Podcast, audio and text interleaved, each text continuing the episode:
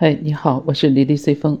今天在我居住的城市山东泰安呢，发生了一起银行抢劫案。对你没听错，就是银行抢劫案，在网上引起了热议。整个一个下午啊，我们同事也都在议论这件事情。作为银行人，我们都好多年没有出现过这种情况了。在光天化日之下抢银行，怎么能发生这种事情呢？我看泰山警方在今天下午四点三十八分在网上公布的警情通报上是这样说的：二零二二年十一月十五日十二时许，泰安市公安局泰山分局接警报称，在泰山区一银行有一名歹徒持凶器抢劫并挟持一名人质。接警后呢，公安机关立即出动警力前往现场处置，犯罪嫌疑人情绪激烈。叫嚣与人质同归于尽，经多次警告无效后，公安机关于十三时十二分依法将犯罪嫌疑人击毙，人质被成功解救，没有其他人员伤亡。目前呢，案件正在进一步调查中。其实，在警方发布这个警告之前呢，我们从网上就看到了这个消息，也和在泰安工作的同事呢进行了确认。怎么也没想到，在自己居住的城市会发生这种事情。看网上的报道，还有目击证人的陈述，这个犯罪嫌疑人到达银行准备实施抢劫的时候呢，被银行的安保人员及时制止。但是犯罪嫌疑人作案没有得逞，想逃跑的时候呢，又将一名在银行准备办理业务的人员作为了人质。银行拉响警报以后呢，附近派出所民警第一时间赶到现场，与嫌疑人形成了对峙。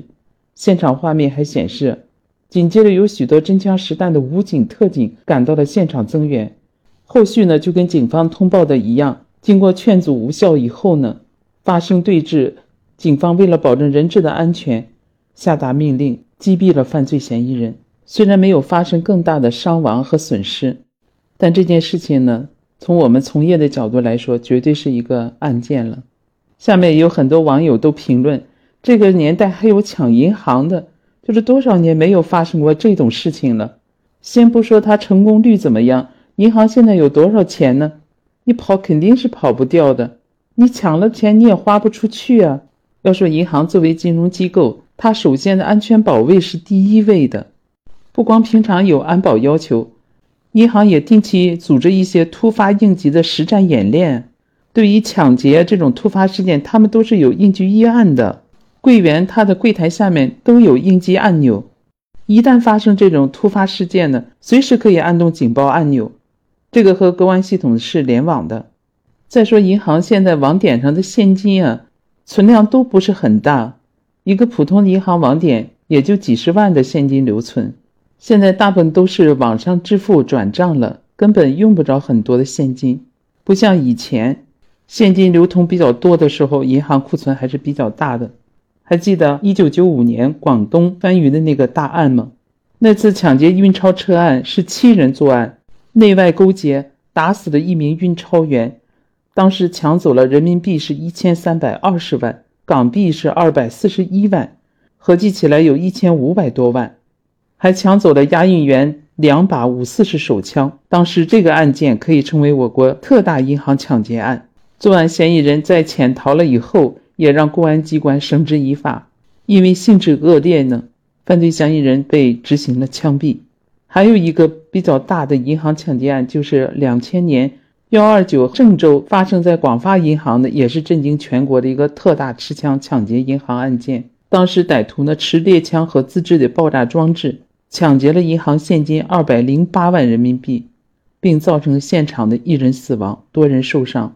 被公安机关确定为当年全国第二号案件。当然了，法网恢恢，嫌疑人都被绳之以法。从法律的角度来说呢，抢劫罪就是行为犯罪，因此行为人你使用什么作案工具，并不影响其行为的定性，只是作为量刑的时候是否考虑从重处罚的一个情节。另外，你像银行是金融机构啊，相对是公众比较聚集的场所。只要在这样的场所实施抢劫行为，不论是否得手，均是法定加重处罚的情形。具体而言，刑法第二百六十三条明确规定，构成抢劫罪的，处三到十年有期徒刑；具有抢劫银行或者持枪抢劫等加重处罚情节之一的，要处十年以上的有期徒刑。也就是说，就本案而言，不论行为人是否具有持枪抢劫的情节，由于其作案的地点和抢劫对象是银行，因此呢，其行为起步量刑就是十年以上。当然呢，由于刑事诉讼法第十五条明确规定了，犯罪嫌疑人、被告人死亡的，将不再追究其刑事责任；已经追究呢，应当撤销案件。因此，如果最终确认嫌疑人已经死亡的话，警方也不会再追究其刑事责任，但仍会根据办案规定呢，将整个案件的调查清楚。但是，民警在处警的时候，只要开了枪的，根据法律规定的，检察院就必须介入调查，并还原事实经过，从而判断民警开枪的行为是否是合法的。这一点呢，我们一定要正确看待，因为法律之所以这样规定，主要是为了保证人民警察在执法过程中务必是依法执法。在《人民警察使用警械和武器条例》第九条里面明确规定，人民警察面对正在行为人实施凶杀、劫持人质等暴力行为的，危及公民生命安全的时候，是可以使用武器的。也就是说，如果检察院介入调查以后，其一方就会根据现场的监控、证人证言以及民警执法记录仪等信息，来判定嫌疑人当时的行为是否已经危及公民生命安全。只要检方认定嫌疑人当时的行为已经危及到公民生命安全了，那么民警开枪处置呢，是完全符合法律规定的。就像泰山警方发出的公告一样，嫌疑人是持着凶器来抢劫并挟持了一名人质的，而且情绪非常激烈，叫嚣与人质同归于尽，这样警方才开枪处置的。不管怎么说，发生这样的事真的让人很震惊，也感到很惋惜。不清楚犯罪嫌疑人出于一种什么样的目的，才这样铤而走险，在光天化日之下来抢银行啊！真的无法理解，人在崩溃的时候会做出什么样的过激行为。这种过激的行为成本太高了，代价太大了，甚至要付出生命的代价呀！有什么难处非要这样去做呢？用生命做代价太不值得了。因为疫情原因吗？我现在济南上班。